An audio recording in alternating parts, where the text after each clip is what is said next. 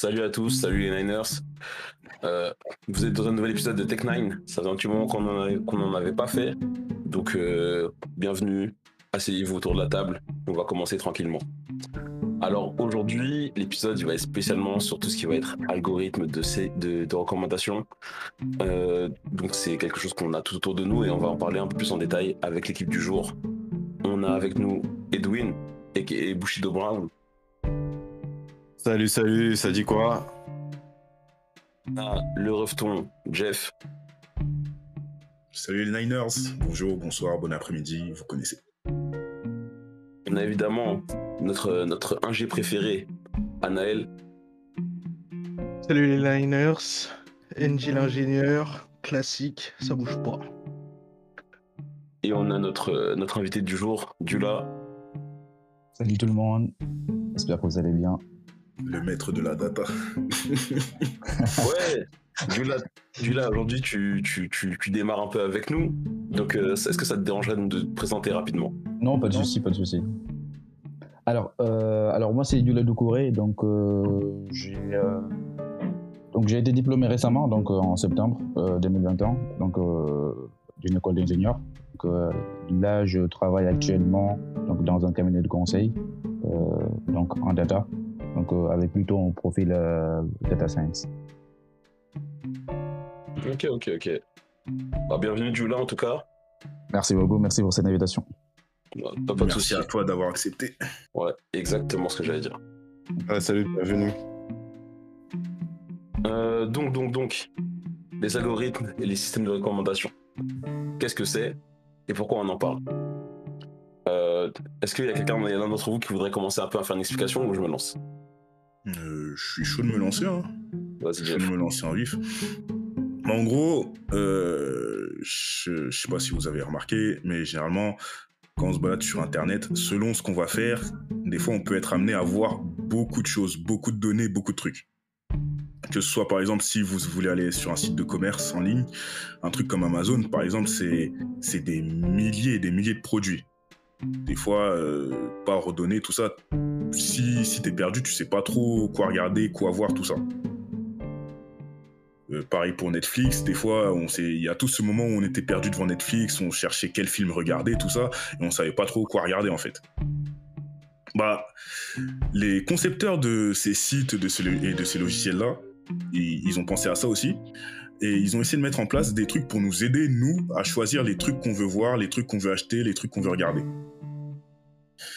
Euh, et en gros, ces trucs-là, c'est les systèmes de recommandation. C'est des algorithmes et des, et des modèles utilisés pour faire en sorte de... Il y, en, a plusieurs types, il y en a plusieurs types. Mais il y en a, par exemple, qui vont, à partir des choses que vous avez regardées, euh, genre, à partir des infos sur les choses que vous avez regardées, va construire votre profil et va essayer de vous montrer les, des produits ou des, ou, des, ou des films ou des séries ou des trucs comme ça que vous ont apprécié. Ou alors, selon ce que vous regardez, euh, il y a des modèles qui vont faire des listes de ce que vous regardez, euh, faire des caractéristiques sur euh, ces, ces, différents trucs que vous regardez, et vous montrer des choses qui ont les mêmes caractéristiques que ce que vous regardez. Donc je pense que là où les gens ils ont plus d'expérience d'avoir vécu ça, de manière un peu plus flagrante, on va dire, c'est au niveau des pubs. Les pubs. Ouais. Tu vois, quand, quand t'as l'impression que ton téléphone t'a espionné, il te propose le, nouveau, le, nouveau truc que tu, que tu voulais acheter mais que t'étais pas encore trop sûr, c'est parce que ils ont remarqué que t'étais quelqu'un qui regardait par exemple beaucoup les chaussures, et donc il y a une nouvelle paire de Nike qui est sortie, ils te la mettent en pub. Totalement, totalement, totalement. Ou alors, euh, je sais pas moi, vous avez regardé, euh, regardé Spider-Man 2 sur Netflix, et je sais pas, euh, ça vous propose Hellboy. Parce que, vas-y, super-héros aussi, ça rentre dans la même catégorie. Je sais même pas si Hellboy est sur Netflix, mais vous avez capté.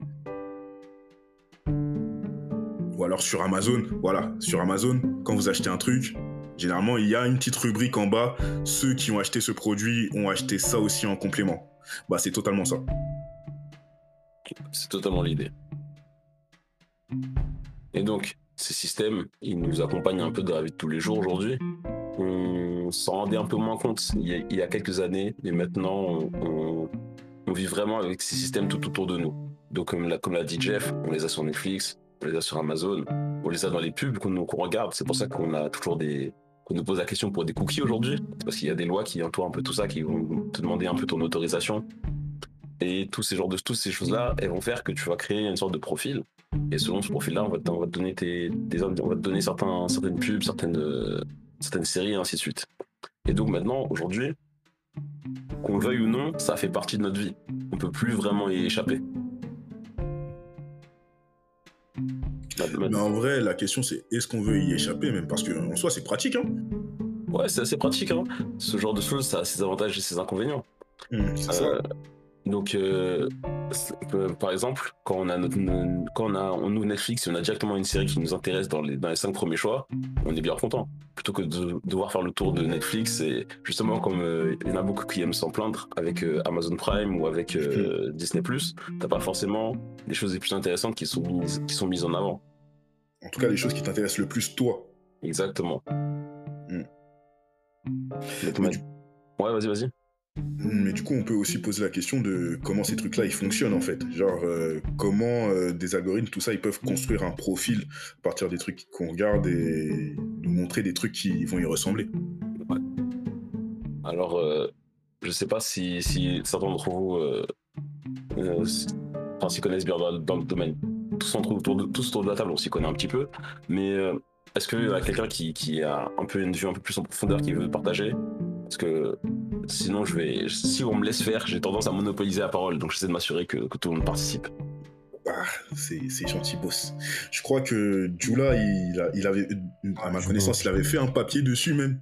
Ça veut Ouais, dire. ouais, le- j'avais, j'avais, j'avais un peu travaillé sur, euh, sur, euh, sur ces, sur ces technologies-là. Euh, du coup, juste un petit, un petit rappel, en fait, d'où, euh, pourquoi, pourquoi, en fait, on a ces, ces systèmes de recommandation. Parce que vous vous doutez bien qu'avec le développement, en fait, des, euh, des technologies de l'information, euh, donc on se retrouve souvent, souvent en fait, euh, submergé par, euh, par une surabondance, en fait, d'informations. Mm. Et euh, donc, c'est posé en fait la question du, du filtrage euh, de toutes ces informations euh, afin en fait de euh, d'éliminer d'éliminer les, euh, les infos qui ne sont pas pertinentes. Donc, euh, si on prend juste l'exemple de, des moteurs de recherche comme Google par exemple. Donc, Ouais. quand on est allé, plein de nous, on est allé taper quelque chose sur, euh, sur Google. Donc, euh, est-ce qu'ici, en fait, il y a des gens qui sont allés euh, au-delà de la page 2 ou la page 3 Parce que généralement, on, on se limite à la première page, en fait. Ah, Parce je l'ai qu'en- déjà fait. Ouais, mais c'est très très rare. C'est euh, pas aussi intéressant que la première page. donc voilà, donc euh, il y a ce il y a ce flux d'informations euh, auquel en fait on est on est on est submergé et donc euh, lorsqu'on lorsqu'on formule ce, ce, ce besoin parfois donc on a des, des informations donc qui nous sont qui nous sont euh, envoyées donc plus ou moins pertinentes et donc c'est de là en fait que ce qui est parti en fait l'idée euh, de directement en fait sans avoir à, sans, sans effort en fait de saisie de mots clés euh, sur un moteur de recherche de recommander, de suggérer en fait euh, du contenu à, un utilisateur. Donc c'est là en fait qu'est qu'est née en fait cette idée en fait de système de recommandation. Et du coup, donc pour revenir au, système de recommandation, donc l'objectif en fait principal d'un système de recommandation, donc c'est de, de prédire en fait euh, l'intérêt que peut avoir un utilisateur pour un, certain produit. Donc il y a une prédiction et une fois en fait que le système prédit euh, l'intérêt que peut avoir cet utilisateur pour un produit, derrière il va euh, lui faire des recommandations. Il y a en fait dans la recommandation donc cette, cette notion en fait de prédiction d'une d'une éventualité. Donc recommander c'est derrière constamment en fait se poser la question de savoir est-ce que l'utilisateur euh, va aimer tel ou tel produit Est-ce que si je recommande tel son à Jeff, est-ce qu'il va il va l'écouter ou pas? Donc il y a cette, euh, il y a cette prédiction en fait euh, de, cette, de cette éventualité. Et derrière, on essaie en fait de maximiser euh, cette, euh, cette probabilité euh, pour en fait renvoyer des informations plus ou moins pertinentes aux utilisateurs. Et du coup, donc, si on regarde un petit peu comme vous l'avez rappelé, donc ce sont des systèmes qui sont aujourd'hui euh, omniprésents, donc dans notre quotidien. Donc on les retrouve partout, donc sur Netflix, sur Amazon et tout. Euh, juste par exemple euh, quelques chiffres parce que j'avais travaillé un petit peu sur euh, essayer de regarder un petit peu l'impact en fait que, que ces systèmes ont et on voit par exemple sur sur Netflix euh, 80% en fait du, du, du, du contenu en fait c'est du visionné c'est de la recommandation Mm. Ou lorsqu'on va sur, sur Amazon, donc plus de 35% en fait des articles achetés sont en fait le, le produit d'une recommandation. Donc euh, on a plein en fait de, de, de, de- de chiffres comme ça qui nous montrent en fait que ces systèmes ont vraiment une, une importance euh, capitale pour les, pour les entreprises euh, parce que derrière donc il va leur permettre bien sûr d'augmenter leur chiffre d'affaires. Et aussi il y a aussi l'expérience utilisateur. Donc ça on pourra en reparler dans la deuxième partie euh, qui, qui va être améliorée. Donc si là si on voit plus dans, dans la partie technique de comment fonctionnent les systèmes de recommandation euh, donc comme je l'ai dit euh, le- au début donc recommander c'est euh, bah, c'est avant tout en fait être capable de, de prédire, si donc l'utilisateur sera susceptible d'aimer ou pas la ressource qu'on souhaiterait lui proposer. Donc si on essaie de formuler ça autrement en fait là on a on peut considérer ce problème en fait comme un problème d'optimisation. Si derrière j'ai un ensemble d'utilisateurs donc euh, que, que je vais appeler je sais pas comment U et j'ai un ensemble de produits que je veux recommander et donc je vais euh, me donner une, euh, une certaine fonction qui va euh, qui va mesurer en fait l'intérêt que l'utilisateur donc euh, un utilisateur du groupe I admettons on a un groupe où il y a Jeff euh, l'intérêt que voilà qu'un utilisateur de ce groupe euh, va avoir pour un produit ou un document ou un article euh, de l'ensemble P. Et donc derrière le but voilà c'est de maximiser en fait cette, cette cette fonction et euh, dans le fonctionnement général des systèmes de recommandation, donc on peut, euh, donc on peut classer ça en trois, trois étapes. La première étape, bien sûr, donc euh, dans toutes les, les solutions machine learning, tous les algos, c'est les données. Donc collecter les informations sur les utilisateurs. La Donc, data. la data, donc ça, c'est, je pense qu'on ne peut pas faire du machine learning des prédictions sans, sans données. Et euh, donc, en fait, dans les recommandations, donc euh, ces, ces données, elles peuvent être implicites ou explicites. Donc, en général, en fait, euh, si on prend les entreprises, euh, elles offrent, euh, par exemple, la possibilité de, donc, de faire des, des feedbacks, d'évaluer. Donc, on filme. Donc, on- par exemple, généralement, c'est des notations entre 1 et 5. Donc, on te dit, voilà, sur une échelle de moins 5, euh, euh, vous donnez une notation sur, sur tel film ou tel, tel produit ou tel produit que tu as acheté sur, sur Amazon. Donc ça, c'est les données explicites, donc, nous- que- donc des, euh, des feedbacks que nous faisons. Et derrière, il y a aussi euh, des données implicites euh, qui sont collectées euh, par les entreprises, euh, donc sans qu'on soit réellement conscient.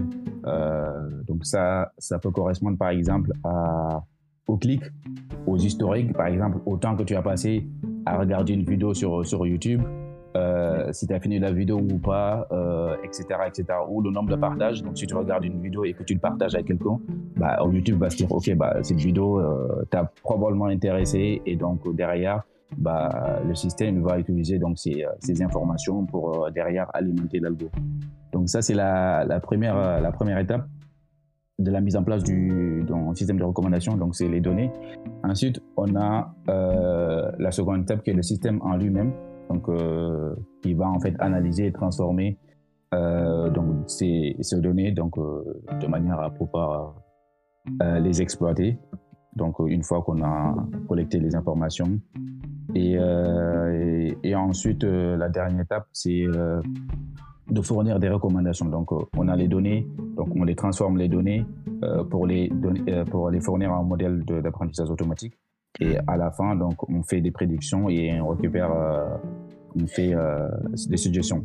Et donc, euh, il y a plusieurs en fait. Euh, parce qu'on parle de système de recommandation, donc euh, il y a plusieurs études qui ont été effectuées pour en fait essayer de voir, essayer de définir en fait ce qu'est un bon système de recommandation. Et euh, quand on regarde, par exemple, euh, il y a trois ou quatre points qui reviennent souvent. C'est d'abord la pertinence des, euh, des articles qui sont, qui sont recommandés. Euh, ça, c'est le premier point. Euh, sur euh, le fait de, de savoir en fait si un système est pertinent ou pas. Ensuite, un autre point, c'est la nouveauté. Donc, la recommandation, elle aura plus de sens si l'utilisateur en fait n'a jamais interagi avec la ressource qu'on lui suggère. Sinon, bah, on parle pas de recommandation. Donc, on peut pas recommander à un utilisateur un film qu'il a déjà, un film qu'il a déjà rega- regardé. Sinon, ça, ça sert à rien en fait. Ouais, euh, aussi, il y a aussi par exemple la notion de diversité dans, dans les articles recommandés. Donc, ne pas tout le temps recommander euh, euh, les, euh, la même chose. Donc, ça, en Ça, général, c'est. parler euh, après aussi. Ouais. Du Ouais, coup, euh. Euh, tu Ouais. vois, je vais te poser une question rapide. Euh, tu vois, tu parlais de, de, de- de pertinence. Enfin, comment, comment déterminer la pertinence d'un algorithme, si j'ai bien compris. Euh, Mais donc, mais en fait, la- la- comment tu détermines ça, ça va vraiment dépendre de ton objectif. Ouais, c'est C'est-à-dire ça. que si mon objectif à moi, c'est que tu regardes, tu passes un maximum de temps à regarder des, des films, je vais te mettre, euh, je vais mettre plein de films qui sont, qui vont te, qui font, qui sont entre guillemets longs, tu vois. Mais euh, si je veux, par exemple, mon objectif, c'est que tu regardes un film et que tu, notes tu lui mettes une note incroyable, je vais te mettre d'abord des films qui sont, sont très qualitatifs, même si tu en regardes moins. Mais quand tu en regardes un, je suis sûr que, que tu mets une bonne note, quoi. Oui, c'est exactement ça. Derrière, lorsqu'on parle de, de pertinence des produits, euh, des articles, de ce qu'on recommande, derrière, il y a aussi cette notion de cette pertinence. Et donc, euh, le, quand, on parle, quand on parle de pertinence, donc c'est dans quel cadre? C'est du côté du, de la personne à qui on se gère ou du côté de l'entreprise? Parce que ce qui est pertinent pour, pour, pour, pour l'entreprise, donc ça peut forcément ne pas l'être pour, pour l'utilisateur parce que l'entreprise derrière, elle, elle cherche à, bah, à maximiser en fait ses, euh, son, son chiffre et tout. Et donc derrière, elle va essayer en fait de, de coller, euh, d'où la notion de prédiction, à ce que veut l'utilisateur. Euh, mais derrière, parfois en fait, on en reparlera. Euh, c'est pas forcément la même chose. Et donc euh, Ouais. on parlera, on en parlera derrière dans les conséquences parce qu'on peut retrouver, peut se retrouver enfermé en fait dans, dans des bulles et tout. Ouais. Parce que voilà, donc ce que l'entreprise considère comme pertinent n'est pas forcément en fait pertinent pour l'utilisateur. Mais derrière, il se retrouve il peut arriver qu'il se retrouve enfermé en fait dans, dans ça. Ouais, c'est un peu comme tout. On, a tous nos propres voilà. objectifs, et puis même s'ils sont Voilà, pas forcément dans le même sens, c'est chacun va viser son, son meilleur, sa meilleure, sa meilleure, euh, sa meilleure sortie pour lui, son meilleur outcome. Ouais, son, meilleur, son meilleur rendement, je sais pas, un truc comme ça. Ouais. Mais Et du coup, dans, dans les approches euh, des systèmes de recommandation, donc euh, on, en, on en a trois pour les systèmes de recommandation classiques. Euh, donc, euh, on a les recommandations qui sont basées sur le contenu, donc Jeff en a parlé euh, au début. On a euh, les systèmes de recommandation qui sont basés sur le filtrage collaboratif, donc euh, je vais y revenir. Et enfin, euh, ça, les je pense que recommandations plus Amazon, ça. hybride. Ouais. Donc, euh, le premier, c'est une recommandation basée sur le, le contenu, donc content-based recommendation. Donc, en gros, dans les approches qui sont basées sur le, le contenu, on recommande à un utilisateur donc euh, des ressources en fait qui sont similaires à celles qu'il a déjà appréciées dans le passé, déjà achetées, déjà regardées. Donc, Mhm. euh, donc, ce sont des approches qui euh, qui requièrent par contre la connaissance du profil de de l'utilisateur. Donc, on, utilise, comme je l'ai rappelé, les évaluations. Donc, par exemple, une note sur une échelle de 1 sur 5. Donc, que l'utilisateur a fait de certains produits, donc pour lui recommander des, des produits similaires. Donc, on prend ces évaluations, donc on prend les produits, on va essayer de calculer des scores euh, de, de similarité entre les différents produits, donc en mettant en place des métriques et tout. Et, euh, et ensuite, on va lui suggérer. Donc, par exemple, si on revient sur l'exemple de Netflix, donc moi, j'ai regardé un film A, que je vais appeler A. Et derrière, donc Netflix, il va faire quoi? Il va prendre euh, ce film A, il va regarder les attributs, les caractéristiques. Donc, on attribue, par, par exemple, quoi Le genre du film, euh, le, réal- le réalisateur. l'acteur, etc. Donc, à partir longueur, euh, de, ces, des- de, plein ces, de de trucs. ces facteurs, voilà. il y a plein de trucs qui prennent en compte, ils vont calculer des similarités et ils vont se dire, voilà, donc aussi, euh, moi j'ai regardé le film A qui a telle, telle, telle caractéristique, donc il est fort probable que lorsqu'on me propose le, le film B, que je le regarde. Et derrière, ils vont faire, faire cette, cette proposition. Donc c'est une appro- c'est l'approche la plus la, la plus simple.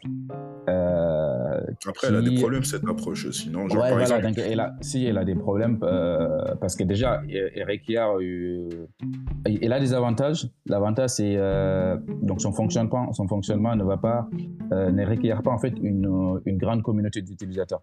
ouais, Mais la principale limite, c'est quoi Donc, vu que la recommandation, elle se base sur le profil il faut donc, du temps. Voilà, il faut du, du temps pour cet utilisateur, parce que par exemple, si euh, Ah, au euh, début si de Netflix, je- par exemple. Voilà, voilà. Si je, moi je viens d'arriver, en fait, c'est la raison pour laquelle quand tu arrives sur Netflix, euh, ils te Ouais. demandent au début de, de choisir euh, tel, tel. euh, en gros, ce qui t'intéresse. C'est à Ouais, part de ça, ça, ça, ça, voilà, c'est qu'ils vont construire ton profil parce que sinon, ils ont, ils ont aucune info pour, pour mettre en place ce profilage pour derrière te faire des recommandations. Mm. Et Et- une, autre, une autre limite aussi, pardon, vas-y, vas-y.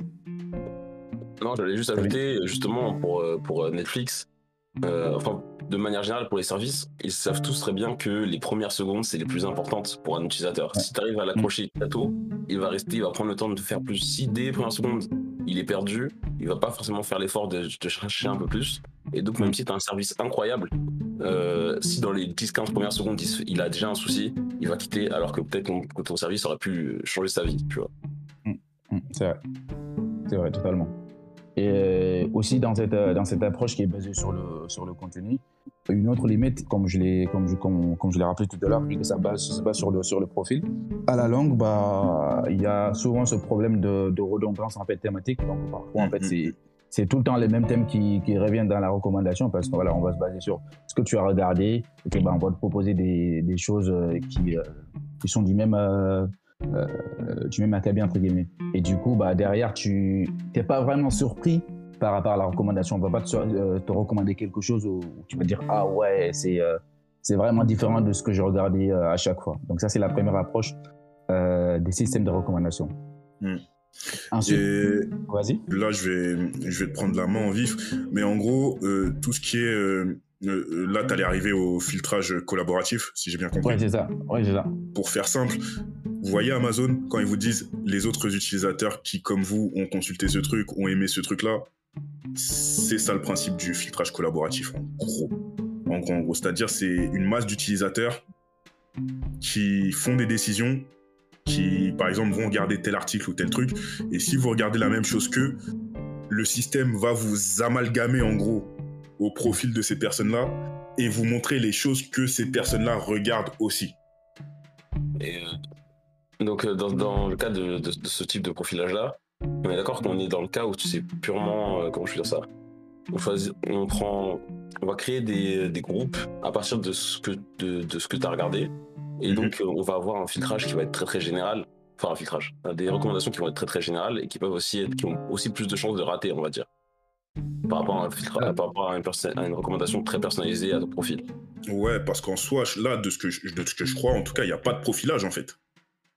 En fait, ce qu'ils font, c'est euh, en fait, assez simple. Donc, se- comme son nom l'indique, c'est collaboratif. Donc, on va euh, prendre le profil d'un utilisateur qui est similaire, similaire à ton profil. Donc là, en gros, on va comparer euh, deux individus. En gros, le filtrage collaboratif, donc, elle ne, elle ne se base en fait que sur, euh, euh, sur la proximité euh, des profils des utilisateurs donc pour effectuer la recommandation. Et ces profils, en fait, ils sont représentés par, par, par tout un ensemble d'informations. Euh, ça peut être l'historique euh, des avis de ces utilisateurs euh, sur les différents produits. Euh, ça peut prendre la forme d'un achat euh, ou d'un simple partage. Donc, en gros, si je prends un exemple, j'ai euh, des personnes A et B donc, euh, qui ont acheté les produits, deux produits. OK? Euh, admettons, Jeff et Jula ont acheté les produits A et B.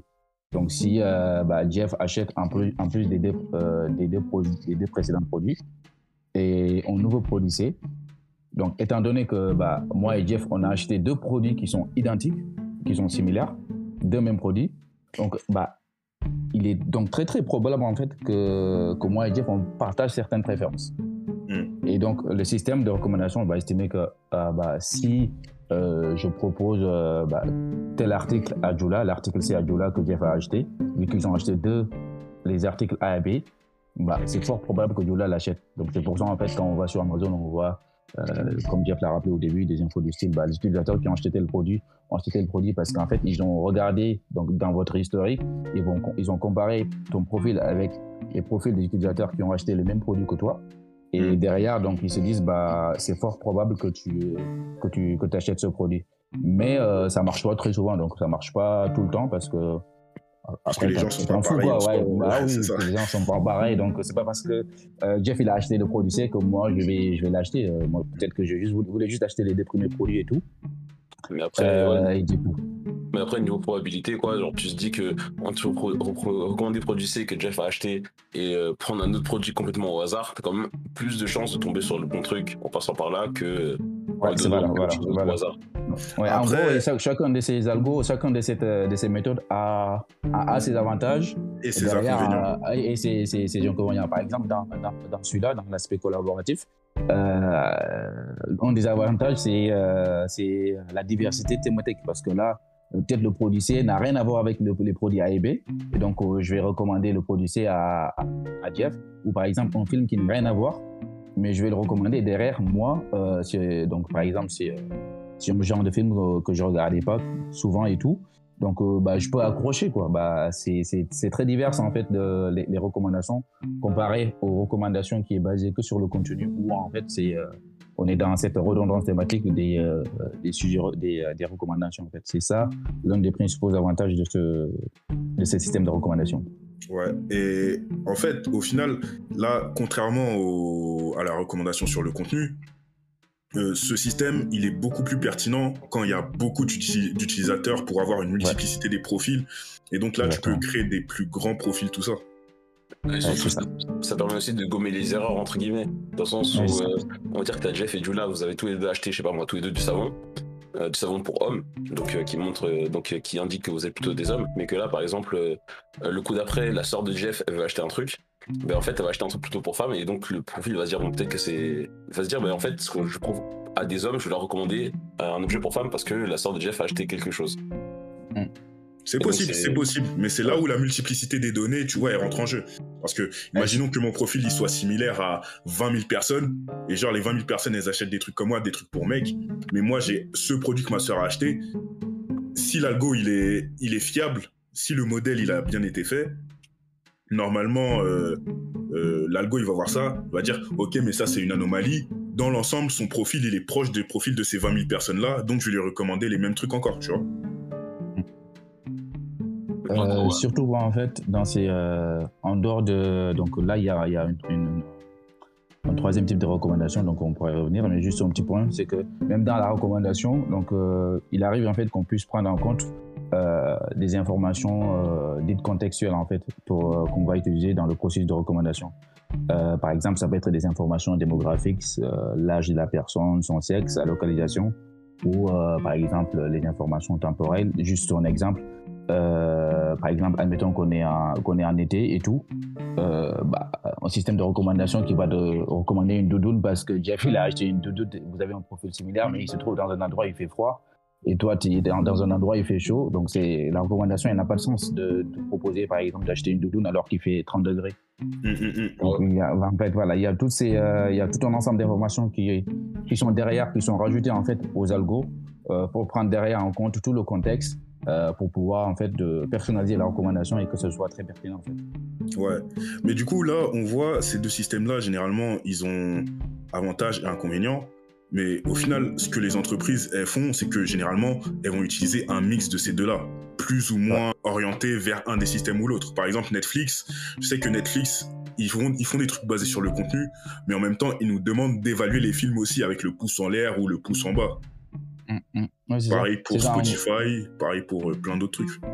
En gros, le fait d'utiliser, en fait, c'est de combiner ces, ces, deux systèmes. En fait, ça permet en fait de combler les limites de chacun des, des deux systèmes. Donc, en gros, c'est cette dernière catégorie qu'on va appeler euh, les systèmes de recommandation hybrides. Donc, on va mm. prendre euh, qui va se baser non seulement sur l'historique des contenus, des contenus que tu as visionnés ou de ce que tu as acheté. Donc, ça, c'est la partie euh, euh, recommandation basée sur le contenu. Mais derrière, on va aussi prendre les, les similarités entre toi et les autres utilisateurs. Donc, on va coupler ces, euh, ces, deux catégories pour euh, les systèmes hybrides. Et ce sont des systèmes qui sont beaucoup plus performants euh, dans le sens où, par exemple, si tu as un, nouvel utilisateur qui, par exemple, n'a évalué pas beaucoup de films ou qui, qui en a évalué que peu, derrière, tu peux, si tu te bases que sur le filtrage collaboratif, bah, il a évalué, je sais pas moi, 10 films ou 3 films. Euh, c'est, tu peux pas en fait dans, la diversité de la recommandation, ça va pas être la même chose que quelqu'un qui a qu'elle a regardé beaucoup, mais derrière, si tu couples ça au fait que bah, tu regardes son profil, tu regardes ses informations, là où il se situe, les informations démographiques, l'âge et tout. Donc, tu peux te dire, voilà, je vais me baser sur toutes ces informations, faire un profil, essayer de comparer ce profil à d'autres profils, et donc euh, lui recommander euh, des produits. Donc, c'est, euh, ça marche très bien, en fait, le fait de coupler ces, ces, ces, ces deux fonctions. Ces deux, ces deux c'est des systèmes. D'ailleurs, c'est ce que, comme Jeff l'a rappelé, c'est ce que plusieurs, plusieurs entreprises utilisent, donc dont Netflix, parce que ça, marche bien. D'ailleurs, en fait, c'est euh, juste une petite parenthèse. En fait, cette, cette catégorie en fait a vu le jour. en fait, Netflix, ils avaient lancé un challenge en 2008 mm-hmm. de recommandations. En gros, ils, ils, ont donc ils ont leur système à eux. Il y avait une certaine euh, une certaine performance. Du coup, ils ont posé un million sur la table euh, et ont proposé en fait euh, aux gens. Euh, S'ils augmentent en fait de 10% donc les, euh, les performances de, de, leur système, bah, ils auront sûrement un million. Et du coup, il y a eu euh, tout un ensemble de recherches et tout. Donc, les gens ont fini par combiner la partie recommandations continues et recommandations basées sur le chiffrage collaboratif et Ok. utiliser un, un algo derrière particulier, donc qui s'appelle la factorisation matérielle pour la partie apprentissage. Parce qu'il y a la partie collecte de données et tout, mais avant la recommandation, on a la partie apprentissage aussi qui est assez important en, en machine learning et tout. Donc, ils ont utilisé un algo qui euh, la factorisation matricielle euh, pour pouvoir en fait faire les, faire les prédictions. Parce qu'en gros, quand on a une recommandation, euh, donc les évaluations, donc on va les représenter dans des matrices où on aura un utilisateur. Donc euh, une ligne de la matrice, ça va être un utilisateur et une colonne, ça va être un film. Donc euh, admettons, j'ai, euh, je sais pas moi, j'ai euh, 10 000 films et j'ai 1000 utilisateurs et tout. Mais en fait, le problème c'est que bah, tous les films ne sont pas évalués et tout. Donc ça veut dire que tu as, ce problème où tu as donc une matrice avec, euh, donc par exemple, si c'est les évaluations c'est de 1 à, à 5 et tout, tu auras une matrice avec beaucoup de zéros parce que beaucoup de, nombreux films, de nombreux films ne seront pas évalués, ne sont pas évalués parce que parfois les gens ont juste la flemme et tout. Et en gros, ça c'est dans tous les systèmes. Et l'avantage en fait de cette, euh, de cette méthode de la factorisation matricielle, c'est que donc tu vas prendre cette matrice, donc tu vas essayer de la décomposer en fait en, en des matrices de plus, pe- plus petite taille. Euh, der- derrière ton algo, il va, bah, ça va être beaucoup plus rapide, beaucoup plus performant parce que avoir, euh, je sais pas moi, 10 000 lignes euh, avec euh, 1000 colonnes, donc 10 000 fois 1000 entrer dans la matrice et réduire cette matrice en une matrice euh, avec euh, que deux colonnes à la place de 10 000 colonnes. Donc c'est pas, donc c'est pas la même performance. Donc ça te permet non seulement de, de réduire euh, tes temps de calcul et ensuite derrière tu décomposes la matrice en deux, en deux matrices et derrière bah tu es en mesure en fait de pouvoir prédire euh, euh, quelle, quelle note va attribuer euh, donc l'utilisateur à la ligne I, à un film Y, etc. Et une fois que tu fais ça, donc tu, tu, tu définis ton algorithme avec ta méthode d'apprentissage et ensuite euh, tu fais tes prédictions à chaque fois en calculant. Donc ça, en gros, ça c'est la partie vraiment technique. Donc Mhm. comment on, comment on va évaluer les prédictions Comment déjà on va effectuer les prédictions Avec quel algorithme Donc comment on va effectuer l'apprentissage euh, Et après, la- quelle métrique on va utiliser voilà. Ouais, parce qu'en fait, dans, dans les, dans les, euh, dans les- en machine learning classique, donc c'est d'abord, donc on a les données, donc on a notre, notre, l'algo qu'on a choisi. Donc on Mhm. va faire apprendre l'algo avec les données. Ensuite, euh, l'algo il va prédire, mais nous derrière, on a, On va on mesurer voilà, l'efficacité et la performance Voilà. de cette prédiction. On a- on a si un la ensemble de prédiction données. correspond à ce qu'on Voilà. voulait. voilà, et ensuite on va calculer l'erreur et on va essayer de minimiser cette, cette erreur pour derrière euh, avoir un algo qui fonctionne pour que lorsque qu'il bah, soit on le plus performant possible. Voilà, c'est ça. En gros, c'est ça un petit peu des systèmes de recommandation avec euh, les trois catégories. Et aujourd'hui, de plus en plus, euh, on utilise un petit peu aussi euh, tout ce qui est réseau de neurones et tout pour les intégrer euh, un petit peu dans avec ces méthodes aussi. Ah, va- learning euh, qui, qui est à la mode et dont on entend parler Voilà. partout. euh, Ouais, c'est ça. C'est un peu le mot, c'est c'est un peu devenu le mot, le- un, un des mots trendy euh, qui qu'on entend partout, mais personne ne sait jamais vraiment à ce que ce à quoi ça correspond. Et bah là, tu vois, là, on a eu une plongée dedans. Là, Monsieur Djoula, il nous a montré à quoi ça correspondait, ce que ça voulait dire. Il a été Ouais. exhaustif. Merci, chef. Merci à vous. Merci, chef. Merci, merci. Bon maintenant, la question, maintenant la question qu'il faut qu'on se pose un peu, c'est que on a, on a la, souvent ce qui va se passer dans, de tous les jours, enfin dans comment marche l'humanité, on va dire, si on utilise un peu les grands mots, euh, on va souvent essayer de faire des choses, on va se demander si on peut faire les choses, mais on va pas se demander pourquoi les faire. Et on va pas se demander les conséquences On va pas des se demander choses les conséquences de pourquoi on fait ça, qu'est-ce qui, qu'est-ce qui va se passer derrière. Là, on a eu un peu donc le comment. Maintenant, la question c'est pourquoi. Donc, c'est quoi les, les, les, les- qu'est-ce qui, qu'est-ce que ça va, qu'est-ce que ça va changer d'avoir ces, ces algorithmes? On a déjà parlé un peu du côté, euh, du côté recommandation simple, pure et, pure et dure de, on a un, un film qui nous intéresse. On Mhm. a parlé euh, du côté un peu façon Amazon, où on se dit que les utilisateurs, euh, utilisateurs qui vont acheter ça, ils ont plus de chances d'acheter euh, le deuxième produit. Mhm. Mais en fait, on se rend pas compte des fois de comment justement ce genre d'algorithmes qui sont, comme, comme je le disais un peu plus tôt, partout autour de nous, ils vont commencer à modifier la vie des utilisateurs à Mhm. plein de niveaux différents. Donc, Après, euh, après, je te coupe en vif, désolé. Mais genre, là, là, je sens un peu dans ta voix que tu pars déjà un peu dans le côté négatif de la chose. Donc, viens, on commence Non, par rappeler le positif. Même pas. Pourquoi directement négatif? Je sais pas, je sais pas, je, je sentais que t'avais une voix grave, un peu genre solennelle. Non, même pas. Je Genre, connais, c'est que Généralement, d'avoir une voix présentable. dans l'humanité, les gens ne se demandent pas, les scientifiques, ils font les choses, mais ne se demandent pas les conséquences des choses. Non, t'inquiète, ici, on est dramatique.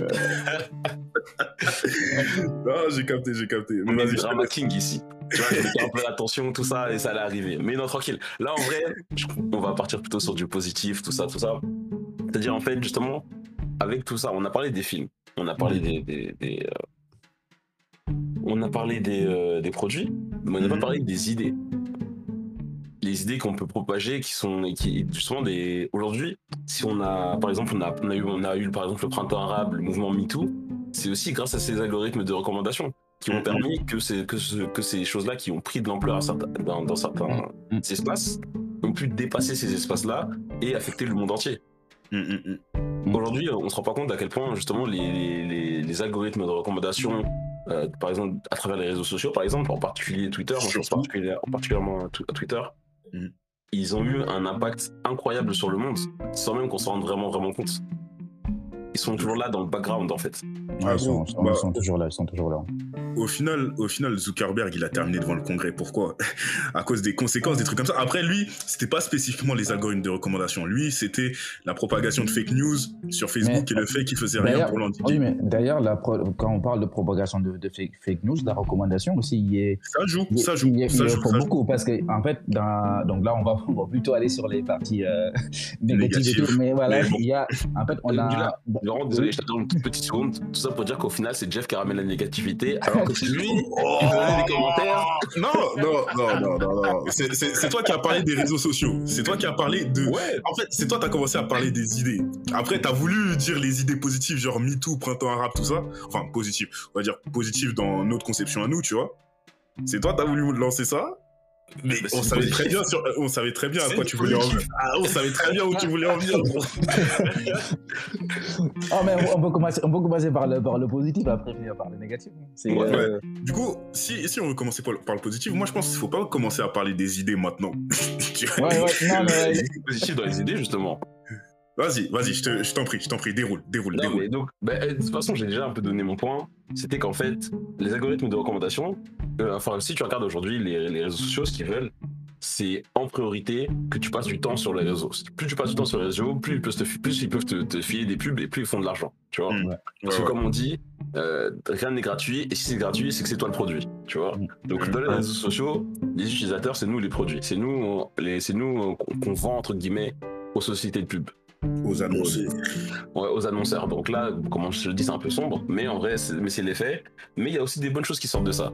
Donc le fait que, euh, donc eux, leur, le- leur idée, c'est de, de- de faire que tu passes un maximum de temps sur leur, sur leur, sur leur plateforme à eux. Donc euh, c'est pour ça que, que, par exemple Facebook est en compétition avec Twitter, qui est en compétition avec euh, Snapchat, qui à une époque était aussi en compétition par exemple avec Instagram. Mais bon, maintenant Facebook a racheté Instagram, donc la question ne se pose plus. Mhm. Euh, mais voilà, c'est un peu l'idée. Et donc justement, c'est pour ça qu'on va avoir des choses comme euh, quand il y a des choses qui sont trendy, des choses qui, qui marchent bien dans un coin du monde, ils vont avoir tendance à, à- à beaucoup le recommander autour d'eux parce que c'est quand, quand enfin autour d'eux, quand il y a, mettons, c'est c'est trendy en France, ils vont se dire, bah, on va essayer de, faire, de, de proposer la chose un peu par exemple en Belgique parce que c'est des pays qui sont franco des francophones, qui sont côte à côte, donc il y a des chances que ce qui est trendy d'un côté, ça peut être trendy à côté. Ça peut être trendy de l'autre côté aussi. Et euh, en fait, à force de faire ce genre de propositions, si jamais ça marche ailleurs, ils vont continuer à le proposer encore à l'extérieur des cercles qui ont été touchés. Et une idée qui a commencé, par exemple, à Paris, elle peut finir euh, à Rio de Janeiro, tu vois.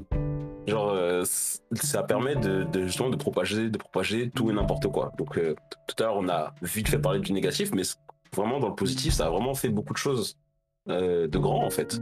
Parce que moi, je considère que le mouvement MeToo, euh, ça, a, ça a été une petite, une petite révolution sur comment sont traitées les femmes dans nos sociétés et dans, dans, dans nos sociétés plus précisément occidentales, mais ça a posé aussi beaucoup de questions dans d'autres sociétés. Mm. Et euh, je trouve que c'est un, ça, ça, ça permet un grand pas dans les mentalités qui fait qu'aujourd'hui, euh, je dis pas qu'on a entièrement changé le monde parce que ça serait faux, mais euh, euh, de plus en plus, les femmes peuvent se permettre de parler parce qu'elles savent, elles, se rendent de plus en plus compte qu'il y, a- un soutien. Enfin, elles se rendent compte, non, c'est qu'il y a actuellement plus de soutien parce que les, gens ont eu ces réalisations. C'est vrai, c'est vrai. Je peux aussi penser, par exemple, à la. Ça, c'est du positif dans le négatif, mais c'est pas grave. À la médiatisation, par exemple, de conflits qui sont un peu occultés par les médias traditionnels. Oui. Par exemple, tout ce qui se passe au Yémen, par exemple, je crois les seules infos que j'ai dessus, je les sors des réseaux sociaux, tu vois. Oui. Euh, tout ce qui se passe, euh, je pense euh, euh, à l'année dernière ou l'année d'avant au Nigeria, par exemple, avec tout le mouvement NSARS Ouais, et, ouais. Et le et ce et euh, j'allais dire l'awareness et euh, augmenter la sensibilité sur des sur les sujets comme ça. Les génocides, donc les, les, les, les, les génocides au- à l'est du Congo, tu vois. Aussi, aussi. Ah, C'est le genre de choses dont, dont les tra- médias traditionnels ne. C'est des sujets Il qui parle peu, Même- voire jamais carrément. Exactement. Et là, en fait, avec, grâce aux réseaux sociaux, on est au courant de ça. Après, je dis pas que parce qu'on est au courant, on va changer le monde, mais en fait, plus il y a de gens qui sont au courant, plus il y a de chances qu'il y ait des mouvements qui peuvent se créer Mm, et qu'on puisse possiblement agir sur ces problèmes. Ouais, c'est vrai, totalement d'accord.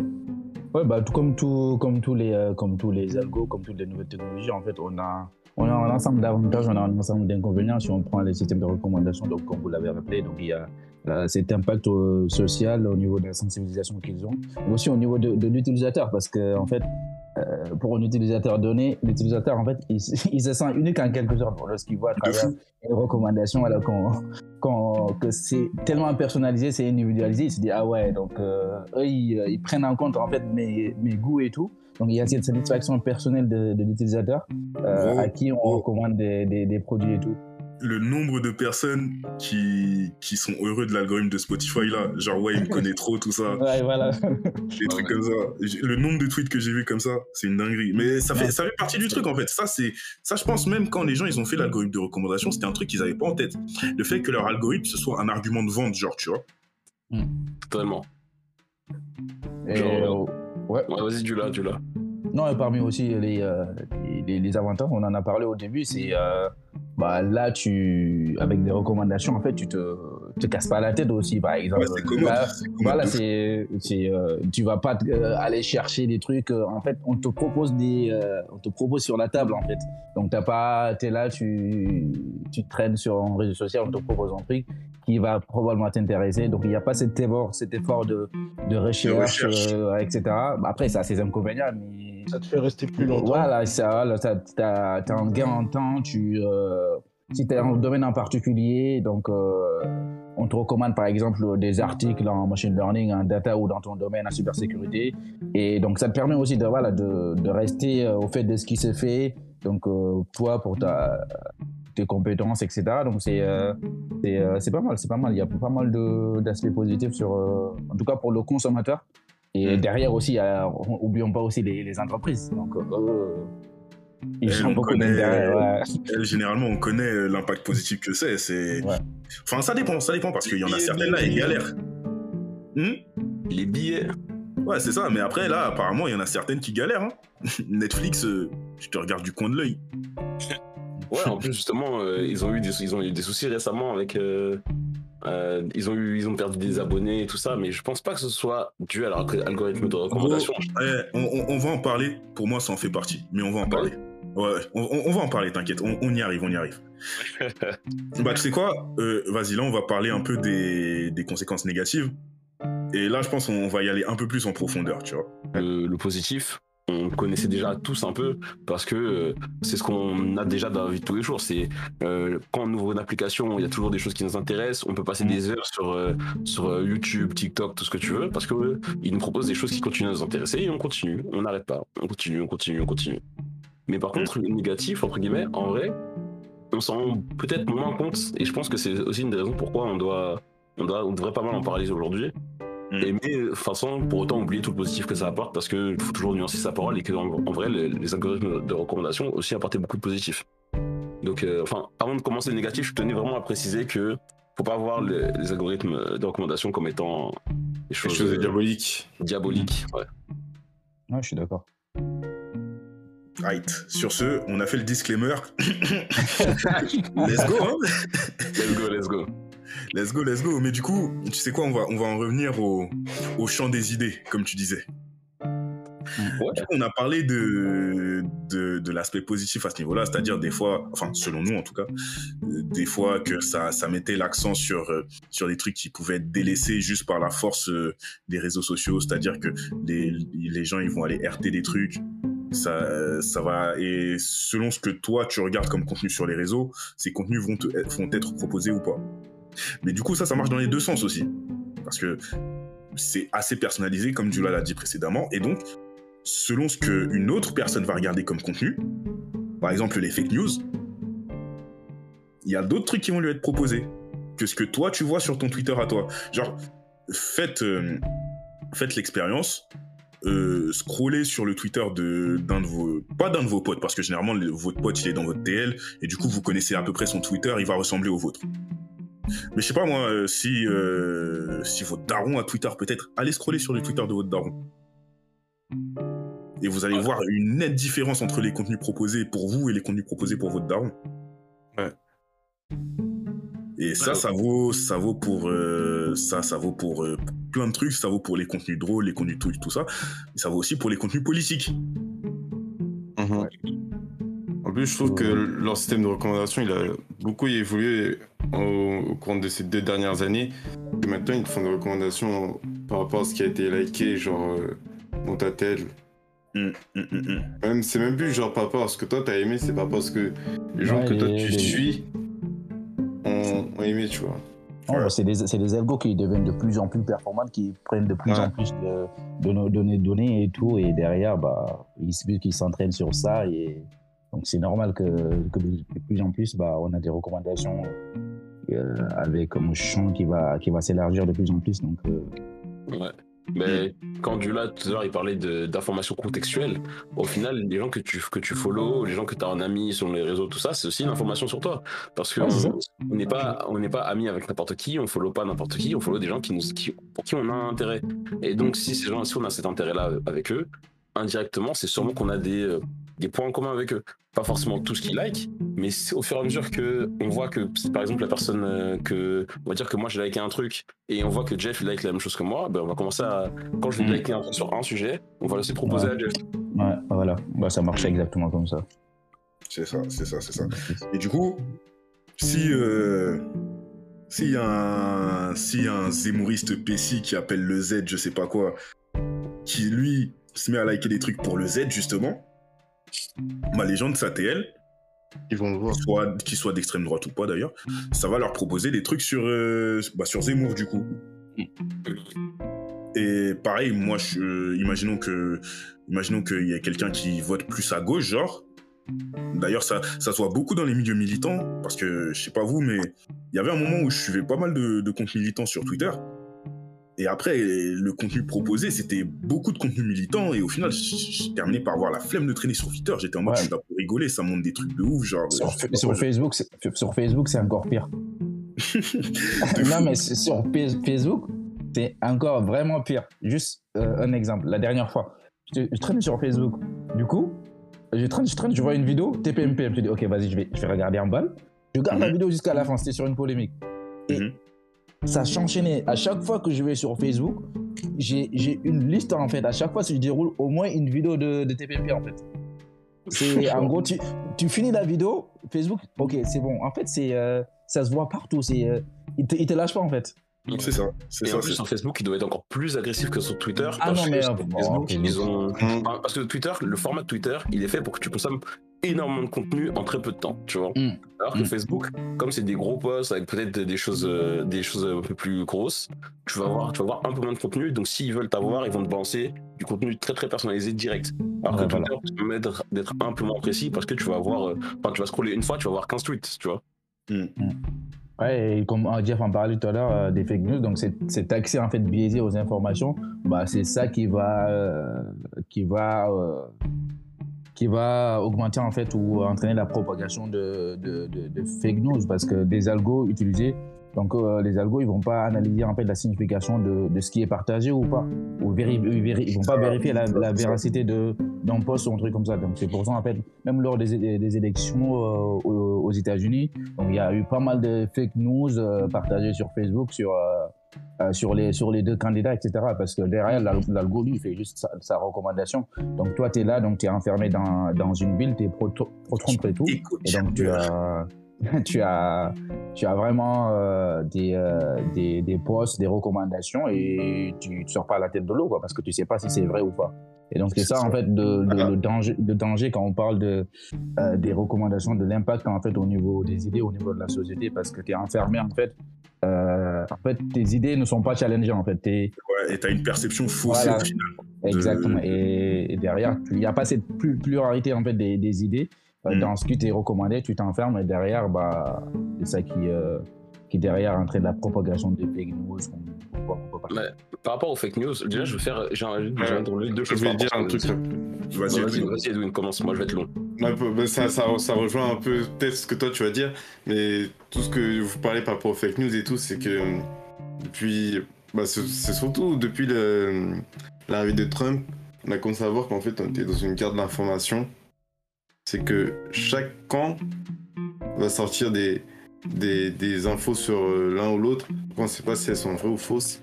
Et le but, en fait, c'est que ça fasse du bruit. Ça fasse du bruit, ça fasse du bruit. Et même là, on peut le voir par exemple par rapport à l'Ukraine, c'est que il y a, y a bah, même les bots russes, tu vois, en gros, c'est ça le jeu. C'est qu'il y a des gens, franchement, je me demande si ce sont des, vraiment des réelles personnes derrière les comptes. Ou si ce sont des bots. Parce que, hey, je, je, ça, ça, me fait, ça me fait câbler, quoi. Et comme vous le dites, ils savent ce qu'ils font, tu vois. Surtout bah, la période d'élection et tout. Parfois, et comme j'étais en train de dire, parfois je sais pas si ce sont des, des bots ou si ce sont des personnes réelles, mais ils sont tapes. Le seul truc qu'ils veulent faire, c'est faire un, max, un max euh, de bruit, et peu importe si un fou elle est vraie ou fausse. Et comme l'a dit tout à l'heure Jula, c'est au final on se retrouve euh, renfermé dans une bulle et on n'arrive plus à discerner le, vrai du faux. C'est ça, c'est ça, c'est ça. Mais même au-delà de ça, il y a, y, a, y, a, y a l'effet de bulle, mais il y a aussi un autre effet assez, assez, euh, je veux dire assez pervers, c'est que une fois que tu comprends comment ces systèmes ils marchent, tu peux les adapter pour qu'ils marchent dans ton sens. Et là, je, je, vais, je vais parler de l'exemple de, de, de l'extrême droite partout dans le monde, je vais dire, mais plus précisément en France et aux États-Unis. Aux États-Unis, je vais penser plus au mouvement alt-right que extrême droite en soi, tu vois. Bah, techniquement, c'est l'extrême droite, hein, juste un nouveau. Oui, oui mais je, je, spécifie, tu vois. Je, spécifie. En gros, c'est pour dire l'extrême droite, mais qui est tech savvy un peu. Tu vois ce que je veux dire? Ouais, ouais. Mm. Et du coup, eux, ils, ont capté comment ces outils fonctionnent. Et eux, ils, utilisent deux techniques. Le... Les tweets euh, scandale choc pour euh, engranger euh, justement de l'engagement. de l'engagement, exactement. Mais tout type d'engagement, que ce soit du RT, du like ou des citations. Ils s'en tapent, ils veulent que ça fasse du bruit, c'est tout. C'est ça. Et avec ça, derrière, vu que c'est du contenu qui provoque de l'engagement, il est recommandé à un max de monde.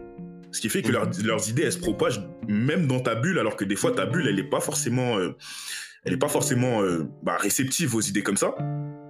Mais ça va quand même se, se propager parce qu'ils savent que à partir du moment où il y a de l'engagement, plus de gens vont voir et réagir. Et des fois, c'est des gens de ta bulle qui vont réagir pour dire Oh, mais c'est une dinguerie ce que tu dis là. Mais leur indignation, là, ça, ça a zéro euh, impact sur l'algorithme, en fait. Tu peux réagir pour t'indigner. Une fois, il y avait un mec euh, vous avez parlé en même temps là. Donc... Ouais, euh, je vais dire, vas-y Moïse, tout à l'heure je t'ai coupé, vas-y. Non, je disais que ouais, ça permet de donner plus d'espace aux tweets. En fait, tu lui donnes plus d'espace sur la place publique. En fait, même quand tu, même quand tu viens pour l'insulter, en fait, en insultant, ce que tu fais, c'est que tu attires d'abord l'attention sur le tweet, même si tu, peu importe ce que tu dis autour, tu attires mm. l'attention sur le tweet. Et en vrai, donc il y a aussi un, y a un effet qu'il faut, dont il faut parler quand on parle de ça. C'est aussi l'effet du principe de la fenêtre d'Overton. C'est-à-dire qu'en fait, plus tu vas avoir des idées choquantes qui vont passer, ou, même des, qui sont de plus en plus choquantes, bah, plus les premières idées qui étaient choquantes pour toi au départ, elles vont paraître moins choquantes et plus acceptables. Donc quand tu vas voir passer des tweets qui vont dire des choses très très extrêmes, en fait, le but, c'est pas forcément que ces choses extrêmes deviennent normales, mais c'est que les choses que tu trouvais déjà extrêmes avant vont te paraître passables, tu vois. Alors qu'en fait, euh, ça ne l'est pas. Mais c'est juste un effet, entre guillemets, d'habitude face à ce genre d'idées et d'images. Et en ce moment, la, fenêtre d'Overton, elle est très orientée. Hein. Elle est très orientée. Par exemple, je merci Bolloré, mais voilà, tu vois. Ouais.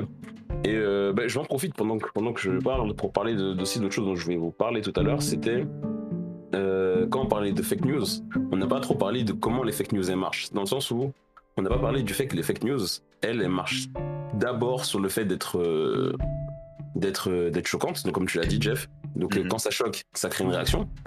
Euh, et, en, et, en, particulier dans l'idée de, d'énerver certaines personnes, parce qu'en général, les émotions négatives, elles ont plus d'effets de réaction que les, effets, les émotions positives. Ça a déjà été démontré. Et aussi, sur le deuxième truc, c'est que ça, derrière, ça marche aussi sur les effets de, de confirmation, sur le biais de confirmation. Mm. C'est-à-dire qu'en fait, quand on croit déjà une idée, on va avoir tendance à, euh, valider plus facilement les, les, les, trucs qui vont dans le sens de notre idée. C'est ça. par exemple, quand, quand, on est anti-vax et que derrière il y a des news sur le vaccin, etc., bah, derrière on voit les facilement. Quoi. Ouais, c'est ça, on va plus facilement être d'accord avec ça, on va plus facilement bah, les, les, partager que des on idées va même être en mode, Vous voyez, j'avais raison, regardez, lisez, j'avais raison.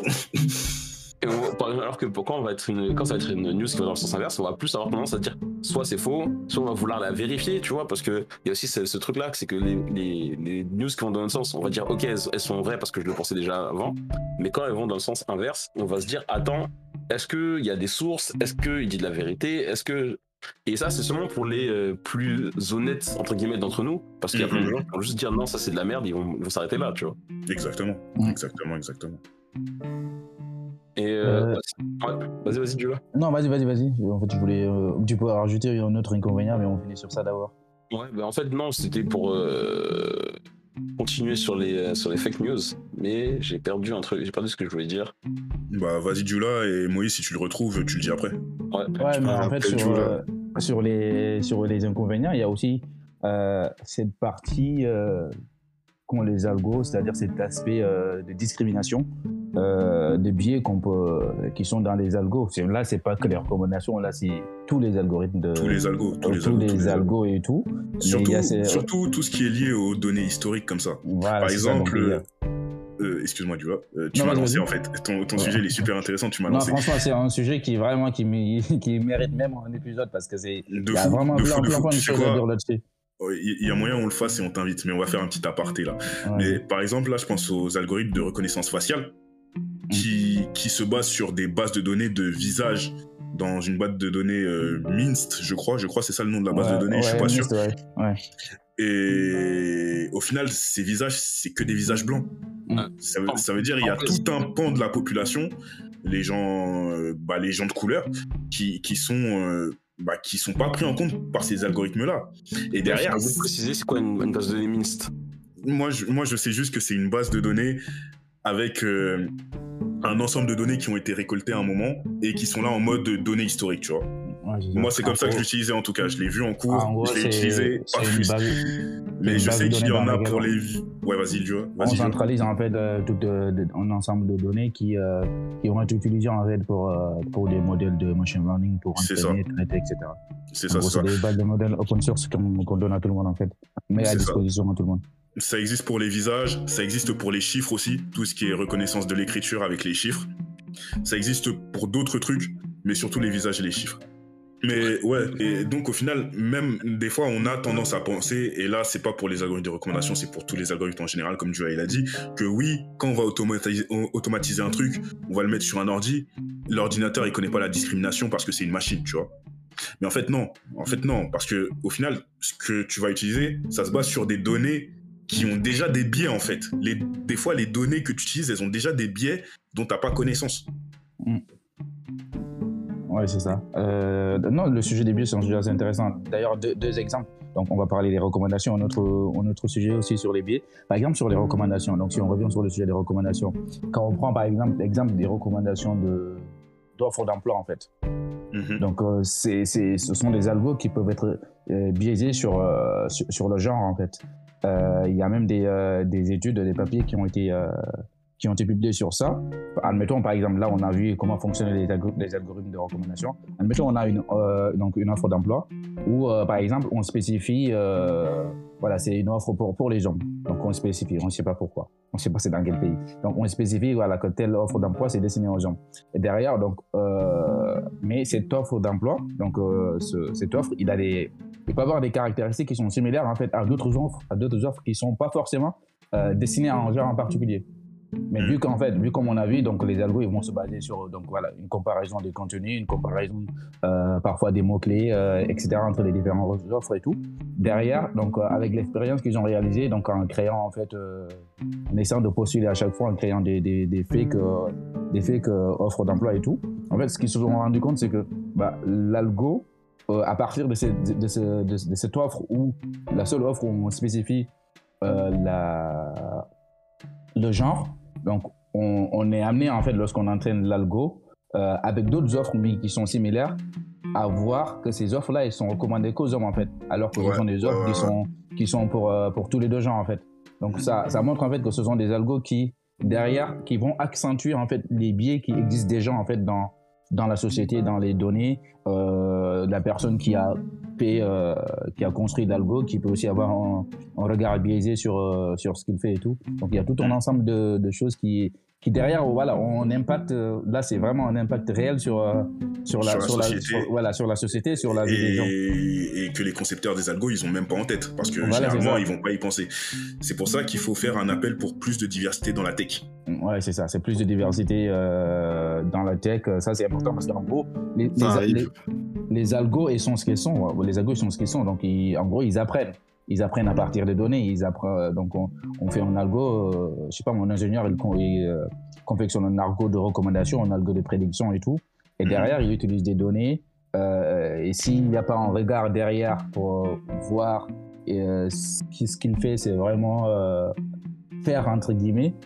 ça peut ça peut engendrer des, des problèmes derrière. Juste un autre exemple, c'est que j'avais j'avais bossé sur ce sujet sur les, les biais euh, mhm. en gros, on avait une étude de cas euh, sur, euh, en gros, on, on avait des informations bancaires des clients et tout.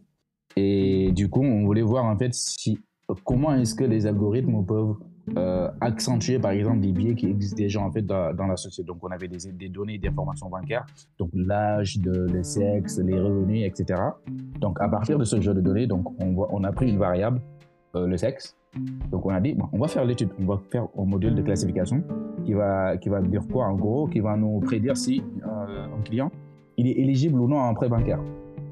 Assez simple. Donc on entraîne un modèle euh, et euh, on va prédire. Donc d'abord en fait, la première observation qu'on avait faite, c'est sur les données, je l'ai rappelé, c'est que les données de base en fait, elles sont, elles sont distribuées de manière disproportionnelle. Donc on avait quatre fois plus d'hommes dans la base de données que de femmes.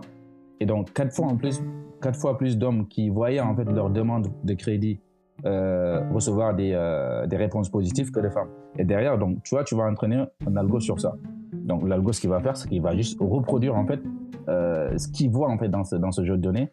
Et derrière, bah, tu, lorsque tu fais des prédictions, donc tu peux avoir en fait des, des scores, des métriques qui explosent. Tu peux avoir, je sais pas moi, 99% de, de, de bonne précision dans, dans, dans, des prédictions. Mais derrière, tu te rends pas compte que bah, ton modèle sont biaisés à la base. Voilà, voilà, ton modèle est biaisé à l'endroit des femmes parce que quand tu regardes, quand tu prends la métrique, quand tu prends la métrique globale, tu peux dire ah oui, mon modèle, franchement, je vais le mettre en production parce qu'il fonctionne très bien. Mais quand tu regardes les variables genre, tu te rends compte que bah, si on prend la précision pour la variable homme et la précision pour les femmes, bah, tu vois que bah, les, les, les, hommes, ils ont 3-4 fois plus de chances de voir de accepter que les femmes. Et derrière, on a vu des exemples euh, concrets aux États-Unis avec euh, la base de données Compass où euh, il y avait un modèle qui avait été mis en, production sur la prédiction du risque de récidive. Et là, on voyait clairement que les Afro-Américains, bah, ils ça a explosé en fait les, les, prédictions de récidive, alors que voilà, c'est il y, a un biais qui est présent et donc il faut derrière un regard qui est différent du regard majoritaire en fait. Donc il faut de la diversité, comme Jeff l'a dit, parce que sinon, bah, ça, ça a un réel impact sur la, sur la vie des gens. Mmh. Mm, mm. Sur ce, sur ce, sur ce, on a vu un peu euh, les impacts négatifs dans tout ce qui était euh, diffusion des idées, tout ce qui était echo chamber, tout ça.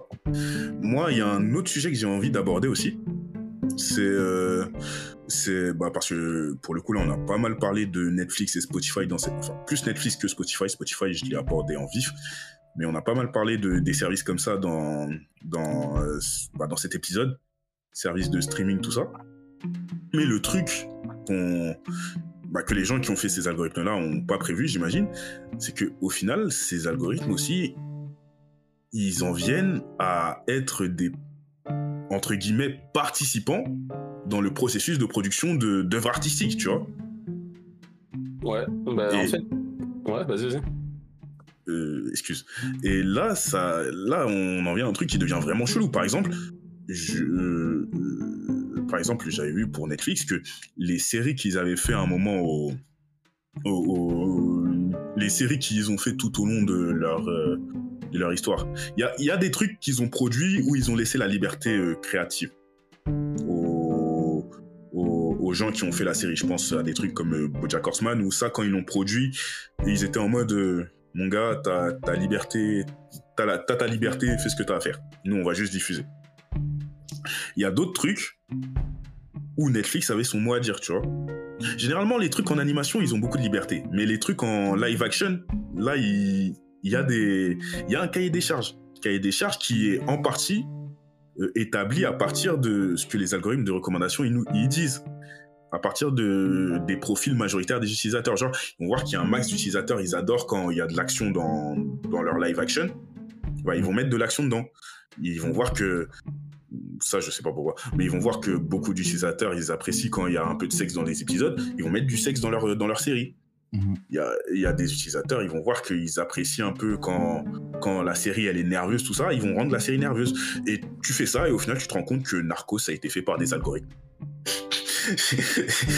Euh, j'abuse j'abuse j'abuse. Il y a y a des gens qui il y a des gens qui sont engagés pour faire des trucs là. Mais tu te rends compte que il y a pas mal de il y a pas mal de domaines artistiques où ces algorithmes là ils vont avoir un impact qu'on n'a pas euh, qu'on n'a pas euh, On mesure pas vraiment en fait. qu'on mesure pas en vraiment gros, et qu'on ouais. n'a pas prévu. Genre euh, là, je parlais de Netflix parce que Netflix c'est des producteurs de séries télé tout ça. Il y a des trucs qu'ils produisent et quand ils produisent, des fois ils regardent ce que leurs algorithmes ont, ont à dire dessus. Mais je pense à, par aussi, euh, aussi à un truc comme Spotify où il y a des artistes là, par exemple, ils font de plus en plus des EP et des projets courts, tu vois. Et pourquoi ils font des EP Parce que les EP ça implique de la rejouabilité, tu vois. Et la rejouabilité, ça fait quoi? Ça fait plus de streams par son. Plus de streams par son, ça veut dire que tu as moyen d'être plus recommandé aux autres. Plus Ouais. écouté et donc plus de thunes. Il y a aussi le fait que il y a une des choses qui, qui, qui va jouer sur la, la diffusion de l'artiste de la- de- de l'artiste euh, avec son EP, c'est aussi le nombre de sons qui est écouté par, euh, par, par album. Ou Mm. par, euh, enfin, parce que dans, sur Spotify, les albums, les EP, les mixtapes, tout ça, ils sont, ils sont tous euh, mis dans la même catégorie qui Mhm. s'appelle album, si je ne me trompe pas. Et, euh, et donc, si tu vois que sur ton album, qu'il y a 4, quatre titres, t'as, t'as- la majorité des gens qui l'écoutent, ils en like 2 voire 3, euh, c'est que ton album il est considéré comme bon et il va avoir plus de tendance à être, à être, à être proposé. Alors que si, si euh, le, t'as un ratio un peu plus faible sur un plus grand nombre de titres, au final les gens ils ont, ils ont aimé plus de tes titres, mais comme euh, c'est peut-être que on va dire 5 titres sur, sur 10, Mm. euh, ils vont se dire ah ben en fait cet album là il est moins bon. Alors que dans les faits t'as aimé plus de musique de cet album que de l'autre album. De fou, de fou, de fou, de fou, de fou. Et ça, et même au niveau de ça, on peut voir aussi certains des défauts qu'on a dit avant pour euh, certains des algorithmes de recommandation. Par exemple, les trucs, euh, le- les algorithmes par contenu là, bah, je pense à Spotify. Moi, je suis quelqu'un, moi, je suis un utilisateur, par exemple, je sais que j'écoute un max de musique. SO les 107 000 minutes. Mais genre, moi, j'écoute un max de musique. Et j'en arrive à un stade, en fait, où au final, ma, ma radio Spotify, par exemple, quand j'ai terminé d'écouter un album, bah, c'est toujours la même chose, toujours les mêmes sons. Parce qu'au final, l'algorithme, il sait plus quoi me proposer, en fait. J'ai aussi euh, l'expérience. Ah, toi aussi Ouais. Et comme j'avais dit au début là, et on, on a tous vu les tweets de ouais, l'algorithme de Spotify il est super lourd, tout ça. J'ai aussi vu pas mal de tweets en, en ce moment de ouais, l'algorithme de Spotify il devient nul, il me propose plus rien d'intéressant. Parce qu'il y a beaucoup d'utilisateurs qui, qui en sont à ce stade-là, qui en sont à ce stade où ils ont écouté un max de musique, et donc leur profil il est super personnalisé, tout ça. Et du coup, peut-être ça fait un profil unique où au final, ils sont Spotify, il est obligé de leur reproposer des trucs qu'ils écoutent à la base, en fait. Ouais, ce que je veux dire. Ce qui est assez inquiétant, c'est que voilà, c'est que ces, ces algos, comme tu l'as dit, ils aient en fait une influence sur la, sur la production artistique parce que de base, comme tu l'as dit, en gros, les gens, ils ont, ils ont mis en place ces, ces, ces algos voilà, pour euh, recommander des gens, pour euh, faire des recommandations, pour derrière, voilà, augmenter le chiffre, etc. Mais il n'y avait pas cette, euh, je crois pas qu'ils qu'ils avaient en tête ok, que ces algos ils vont avoir une telle influence. Et je trouve ça assez inquiétant parce que sur la production artistique, comme tu l'as dit, donc si sur l'exemple de Netflix, bah, en gros, tu as, les recommandations. Donc, en gros, c'est un cycle parce que l'algo, il se nourrit en fait des feedbacks, des données et tout. Et donc, mhm. si on voit en fait qu'il y a plus de feedback positif sur telle catégorie, sur telle catégorie, et si on prend les plateformes, oh, leur objectif, c'est derrière, c'est des chiffres. Donc, euh, ça, on le sait tous. Donc, s'ils voient que voilà que on a plus de feedback positif sur telle catégorie, telle catégorie, bah, ils vont orienter en fait leur, leur production sur ça. Et ça, c'est mhm. assez, assez inquiétant, je trouve. De fou, de fou, de fou, de fou. D'ailleurs, euh, aussi, un, truc euh, qui, est, problématique, bon, ça revient un peu à ce qu'on disait tout à l'heure par rapport au visage, mais c'est côté de la musique, c'est la classification des musiques. Parce que euh, Spotify aussi a l'impression qu'il a un peu de mal des fois à classer, certaines musiques que tu vas écouter. Parce que, genre, par exemple, tu vas écouter certaines musiques d'artistes d'artistes assez peu connus, et on va te les classer, par exemple, en afro, tu vois, donc l'afro dans le style, dans le style, euh, on va dire whisky, whisky de, whisky de Burna, alors que t'écoutes un truc qui est plus proche du R&B, mais comme c'est de l'alté par exemple, hmm. des fois il sait pas trop où le caler, tu vois. Ouais, ouais, ouais, ouais. Ça joue aussi, ça joue aussi, ça joue totalement. C'est vrai. Et ouais, donc aussi, donc euh, on parlait du fait que euh, que tout à l'heure avec Netflix, je faisais ces, ces, séries par rapport à la, par rapport au streaming, enfin par rapport aux algorithmes, mais aussi donc de plus en plus on voit des artistes aussi se caler sur les algorithmes, pas ceux de Spotify, mais ceux de TikTok. C'est-à-dire que TikTok, c'est devenu une grosse méthode pour devenir viral et se faire connaître. Donc, on fait des musiques qui sont TikTokables ou qui sont, euh, qui, sont assez courtes et qui ont un, refrain, une partie qui est très très catchy et qui peut tenir sur le, sur le temps d'un TikTok. Hmm. C'est vrai. Hmm. Totalement, totalement, totalement. D'ailleurs, je sais qu'il y a des sons qui percent sur TikTok de manière organique on va dire. C'est-à-dire que le, son à la base, il a été fait comme ça, tu vois. Il n'y avait pas TikTok en tête. Mais qu'ensuite, il a repercé sur TikTok. Je pense à euh, Love No Entity qui est revenu en masse à un moment, tu vois. Le son, il a repercé deux ans après grâce à TikTok, un truc comme ça. Ouais, vrai, il a aussi la son pareil qui a percé comme ça. Ouais, euh, c'est Sad Girls Love, Money. Ouais, exactement. Et derrière, il y a certains sons, tu, tu sens que bah, par exemple, le son de, Drake, là, c'est pas pour tirer sur Drake, voilà, c'est pas gratuit, mais genre, euh, le son où il fait euh, tout le six slide, là.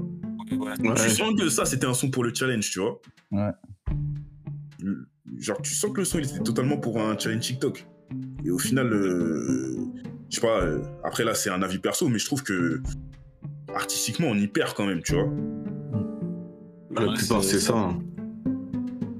Mais après, justement, à l'inverse, euh, certains artistes aujourd'hui, ils marchent grâce à justement ces algorithmes de recommandation alors qu'ils faisaient leur propre truc. C'est vrai. Euh, ces, algorithmes de recommandation, comme on disait, il y a des avantages et des inconvénients. Aujourd'hui, euh, même, c'est tout bête, mais aujourd'hui, les, les gros youtubeurs qui sont connus, bon, ils sont très très soumis un algorithme de recommandation parce que par exemple ils vont devoir faire euh, un titre euh, un titre un peu putaclic pareil le, la petite thumbnail là qui avec une image où on les voit choqués par contre en vrai c'est un peu euh, ça ça fait partie de, de, des règles du jeu pour percer. Mais à mhm. côté il y a beaucoup de gens qui, qui sont aujourd'hui très très en place qui ont commencé en faisant genre juste leur petit truc de leur côté et qui ont qui ont su jouer avec les règles du jeu on va dire tout en, en gardant leur, leur, originalité qui a fait qu'aujourd'hui, bah, ils ont réussi à, faire à créer leur communauté et à se faire quelque chose d'intéressant. Ça marche bien pour, pour, YouTube ou pour, pour Spotify d'ailleurs. À, qui, je pense, Ouais. Euh, un truc, euh, moi je pense par, par, exemple la chaîne de MadPat, c'est Game Theory, où en fait ah, il va oui, des jeux, oui, oui, il va prendre des, des, jeux random et il va, il, va, il, va, créer une théorie tout autour de ça. De base, il était plutôt côté scientifique, maintenant il fait un peu, un peu dans tout genre. Et il va créer des théories autour du jeu en disant bah, regarde, Sonic il va à cette vitesse là, en fait, sa vraie vitesse, sa vitesse réelle, c'est genre, euh, je sais pas moi, 52 km par heure, tu vois. Alors, mhm. alors que c'est écrit qu'il va à 500 km heure, mais vu comment les choses se déplacent autour de lui, ça marche pas, tu vois. Ouais, ouais, ouais. En soi, de base, c'est un peu débile, c'est enfin débile. je dirais pas débile en vrai, parce qu'il y a quand même de la recherche, il y a des questions qui se posent et tout, c'est intéressant. c'est- Il Non, il fait le taf scientifique, mais il s'amuse, c'est ça. il s'amuse. Et en fait, c'est pas quelque chose qui, qui, en fait, si on aurait laissé euh, les, médias, les médias traditionnels ou quelqu'un à l'extérieur choisir, c'est peut-être pas quelque chose qui aurait été mis en avant. Mais aujourd'hui, c'est un énorme youtubeur qui, euh, qui a je sais plus combien de millions de followers. Ok, je, je valide l'exemple, je valide l'exemple. Il y, a, il y a aussi un autre aspect dont on n'a pas beaucoup parlé, euh, c'est euh, aussi l'aspect euh, l'aspect régulation. Donc, je sais pas si ce que vous en parlez, mais euh, donc, euh, bah, en fait, selon vous, qu'est-ce qui aujourd'hui peut être mis en place pour, voilà, pour euh, donc tout ces- ce côté négatif dont on a parlé pour, pour le limiter au max? Parce que je sais, par exemple, qu'en qu'en qu'en 2018, donc il y avait une, une loi en fait qui euh, qui renforçait, euh, je sais plus, donc en gros c'est un truc sur la transparence, euh, des, des algos sur les algos de, de recommandation euh, qui avait été confié au, donc c'est une- c'était une mission de, de- du CSA qui allait vérifier en fait la bonne application de cette loi sur la transparence des, des algos, c'est-à-dire juste euh, euh, en gros une plateforme qui a un système de recommandation va préciser en fait euh, sur sa page, je sais pas moi sur la page d'Adway ou sur une fenêtre que voilà que leur algo va utiliser par exemple leurs informations personnelles ou va faire ça ça ça. En gros cette obligation de transparence. Mais on a vu qu'en fait que c'est donc ces lois entre guillemets. Bah ils ne permettent pas en fait de, vraiment contrôler les effets des, algorithmes de recommandation sur notamment tout ce qu'on a évoqué la diversité d'opinions de, de, de contenu etc et euh, bah, en fait, je me pose la question qu'est-ce qui peut vraiment être, euh, mis en place pour vraiment euh, répondre à ces, à ces problématiques? C'est assez compliqué en fait.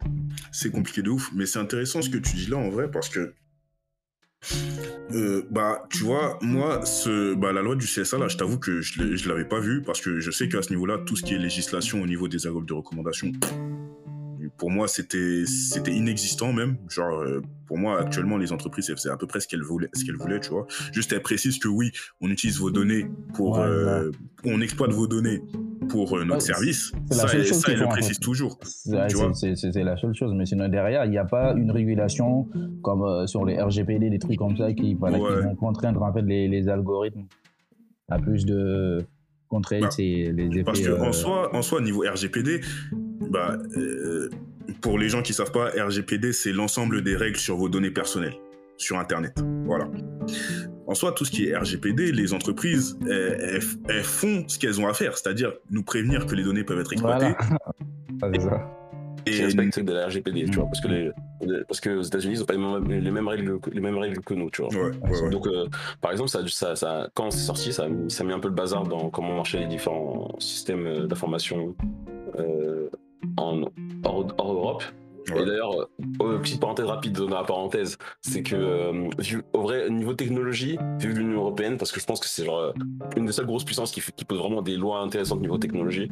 Mais bon, Mhm. ça on garde ça pour plus tard. Euh, et en fait, donc ouais, pour revenir à- à- à- aux algorithmes de recommandation, euh, aujourd'hui, ils sont, on n'a rien qui est en place pour justement pour garantir la, la- la véracité ou l'intérêt, enfin, que les, les algorithmes de recommandation aient l'intérêt des gens euh, en tête. Et en fait, c'est pour, une très une bonne raison, c'est qu'actuellement, on ne sait pas comment faire en fait. Actuellement, il n'y a rien, on n'a pas de méthode pour dire que euh, euh, qu'est-ce qu'on met en avant? Est-ce qu'on met plutôt en avant, euh, je sais pas moi, une vidéo qui, qui t'aide à, qui t'aide à réparer, à réparer ta plomberie ou une vidéo qui t'aide à décider pour qui mieux, mieux voter, tu vois? Hmm. C'est vrai que techniquement mieux voter c'est plus important, mais en vrai genre là tu maintenant t'as peut-être plus besoin de connaître euh, co- comment réparer ta plomberie parce qu'on voit que t'es en train de faire des travaux chez toi, tu vois? Genre, Ouais, c'est euh. Et en fait t'as tous, t'as tous ces questions qui se posent autour. euh, qui font que en fait c'est pas facile de déterminer qu'est-ce qu'on qu'est-ce qu'on met en avant et qu'est-ce qu'on met pas en avant. Et des fois c'est pas super clair non plus, tu vois. Mm. Et c'est pour ça que j'en profite pour faire de la pub pour un projet qui est extrêmement important pour, en tout cas pour moi, pour l'avenir de l'humanité, c'est le projet. Tournesol. Le projet Tournesol. Donc, euh, si vous connaissez le YouTuber Lee de Science for All, euh, il, euh, en fait, il travaille sur un projet qui permettrait justement de créer ce premier algorithme qui serait, qui aurait comme but le positif pour l'humanité, tu vois. Et en fait, il prend en compte euh, plusieurs, plusieurs choses, donc l'intérêt général, Est-ce que c'est quelque chose qui est plutôt bon au niveau social, qui est plutôt bon euh, niveau, euh, qui est plutôt de la connaissance euh, de faits, donc scientifique Est-ce que c'est et aussi un des paramètres qu'il prend en compte, qui est extrêmement important à mon avis, c'est à quel point c'est distrayant et facile d'accès. Parce que faut se rendre compte que tout le monde n'est pas expert du domaine et tout le monde n'a pas envie de se taper un, un- un- un- enfin une conférence de, 40, de, de 1 heure et 45 minutes sur la technicité de, de comment t'allumes ta lumière, tu vois, je sais rien, je genre, en fait, genre, pour prendre en compte aussi que genre, tout le monde n'a pas les mêmes sensibilités et tout ça, tout en étant toujours dans l'idée de faire quelque chose de positif. Et euh, si on a, s'il arrive au bout de ce projet, qui est un projet participatif, donc c'est pour ça que j'en fais la pub, parce que tout le monde peut participer au projet et aider à le, à le faire construire, en, en notant différentes vidéos, il peut par- permettre de créer peut-être ce premier algorithme de recommandation qui peut, euh, euh, qui aura justement les- les- l'intérêt de l'humanité en, en tête. Ouais. Après, le projet. tu vois, tu, tu le présentes comme ça, ça a l'air cool.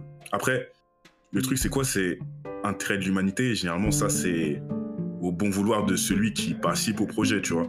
Je sais que c'est, je sais que c'est open source. Je sais que c'est open source et du coup, il peut y avoir une multiplicité de visions. Mais dans ce cas, soit le truc, ça va. Il y a des moments où l'algorithme, euh, peut-être, il va recommander des trucs, par exemple, qui sont euh, euh, antinomiques, tu vois. Genre, euh, un, un truc qui va. Qui, des trucs qui vont l'un contre l'autre, dépendant de la vision de ceux qui participent au projet. Même si je sais que la communauté open source, généralement, c'est c'est quelque chose d'assez homogène.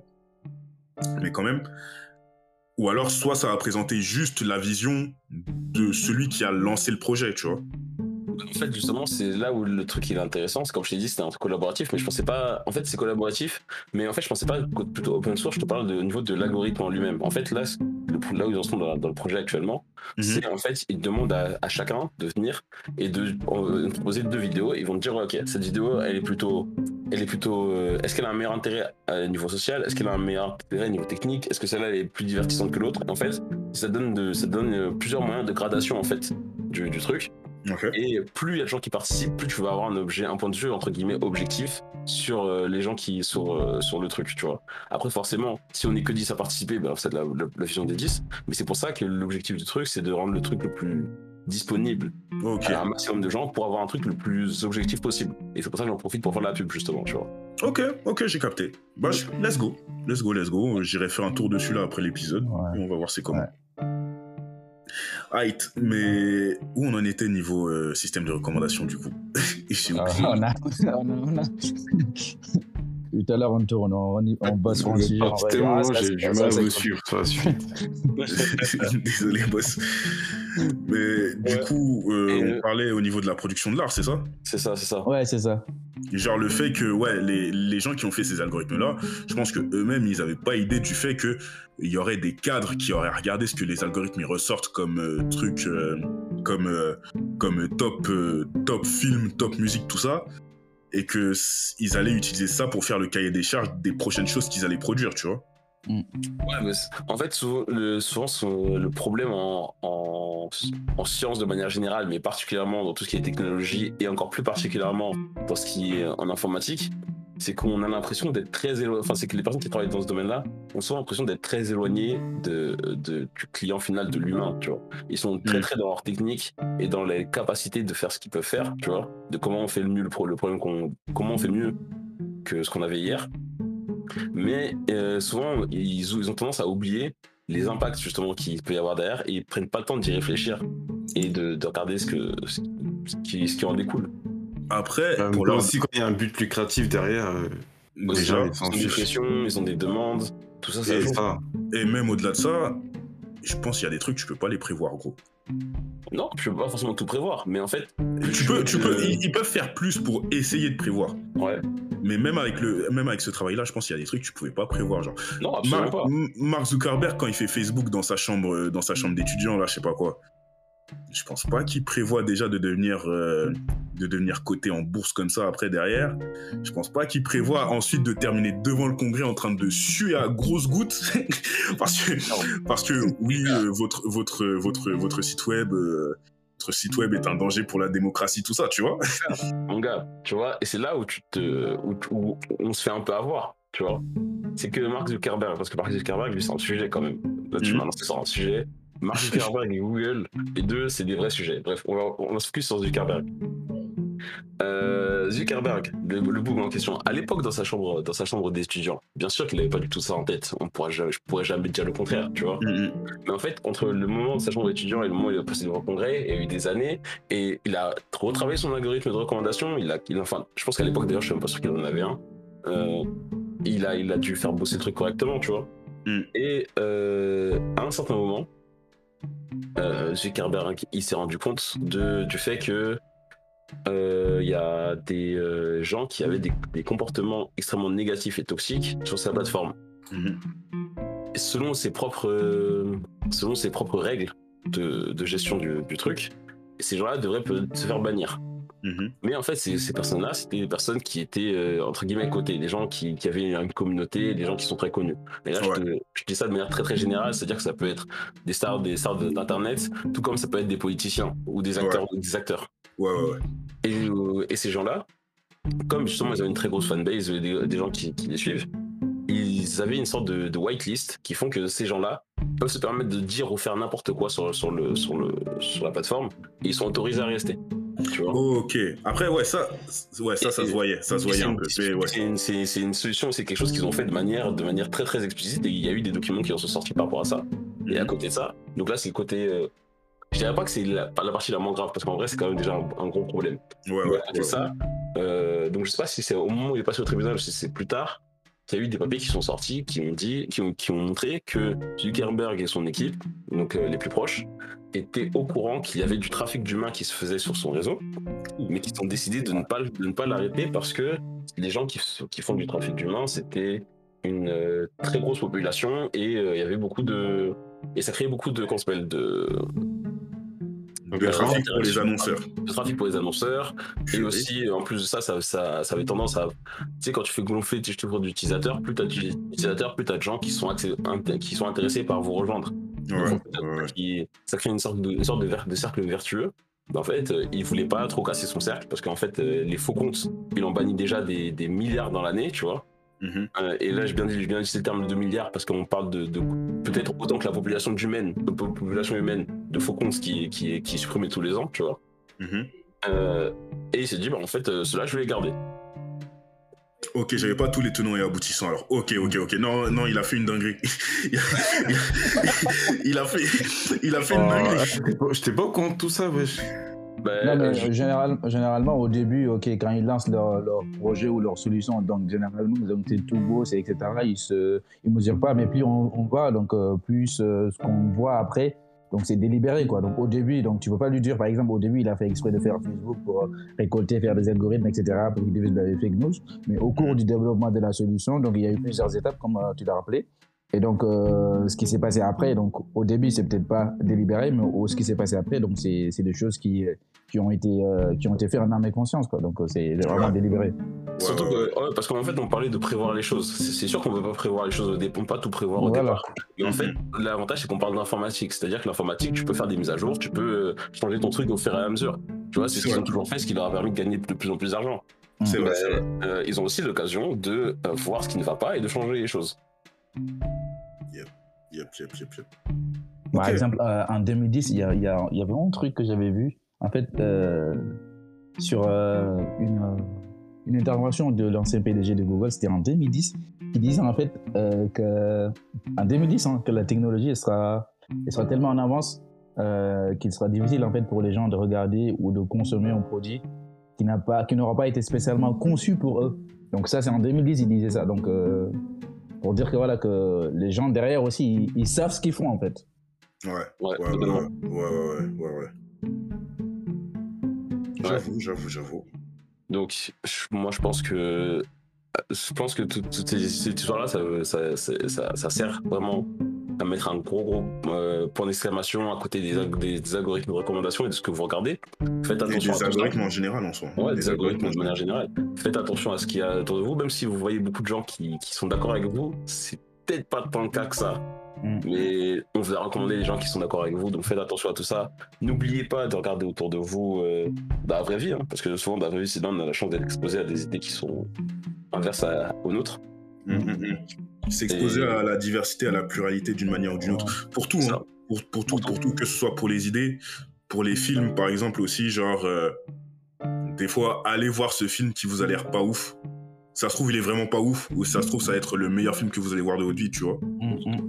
Et pour la musique, soyez des diggers un peu. Genre, euh, l'algo, il présente les trucs, mais justement, la beauté de Spotify, il y avait deux trucs pour moi quand je me suis inscrit sur Spotify.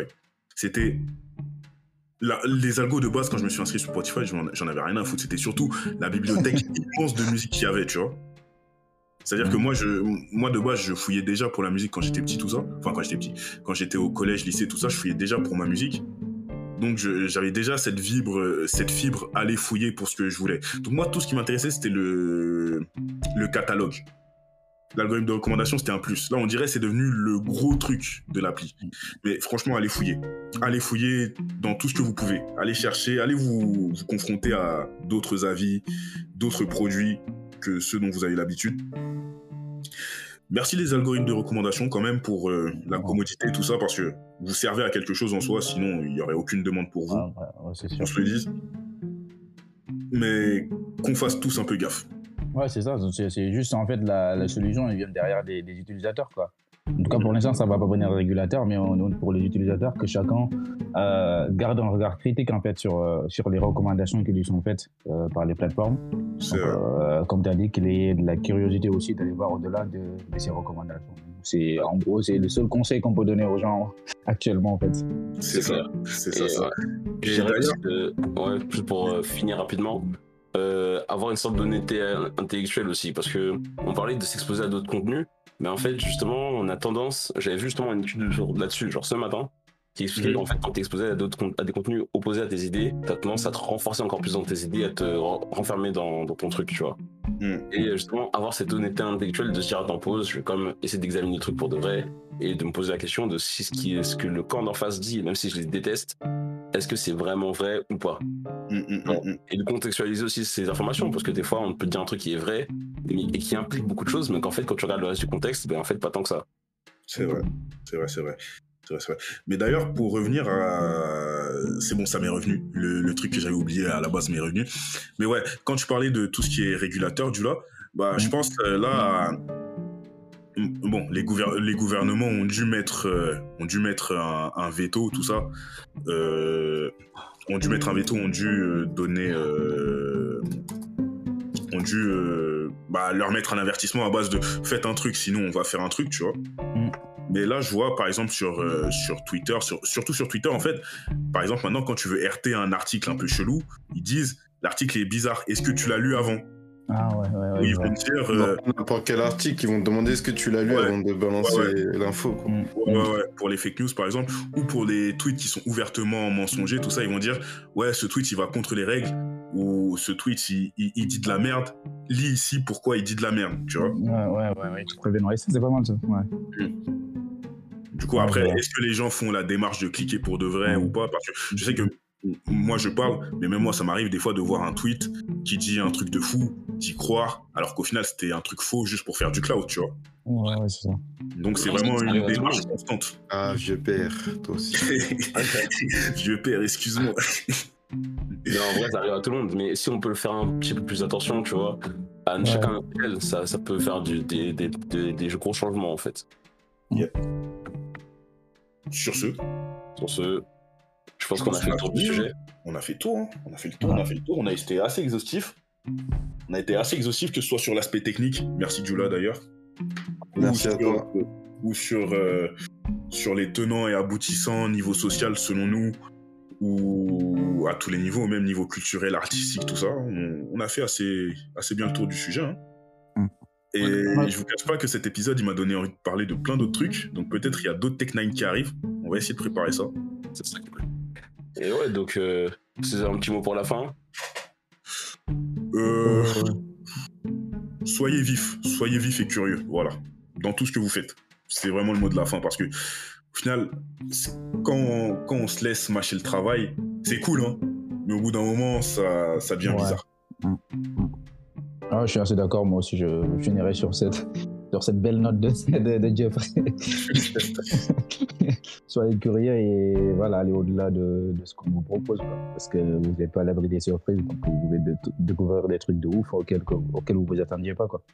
Ouais, Ouais, ouais, ouais, je suis assez d'accord. Je suis d'accord avec vous, les gars. Donc, les Niners, je pense qu'on va vous souhaiter une bonne soirée. Bonne soirée. Bonne soirée, bonne Bonne journée. soirée, bonne soirée à tous. Vous Bonne connaissez. journée. C'est vrai, comme d'hab. Ciao. Ciao. ciao. Ciao. À la prochaine.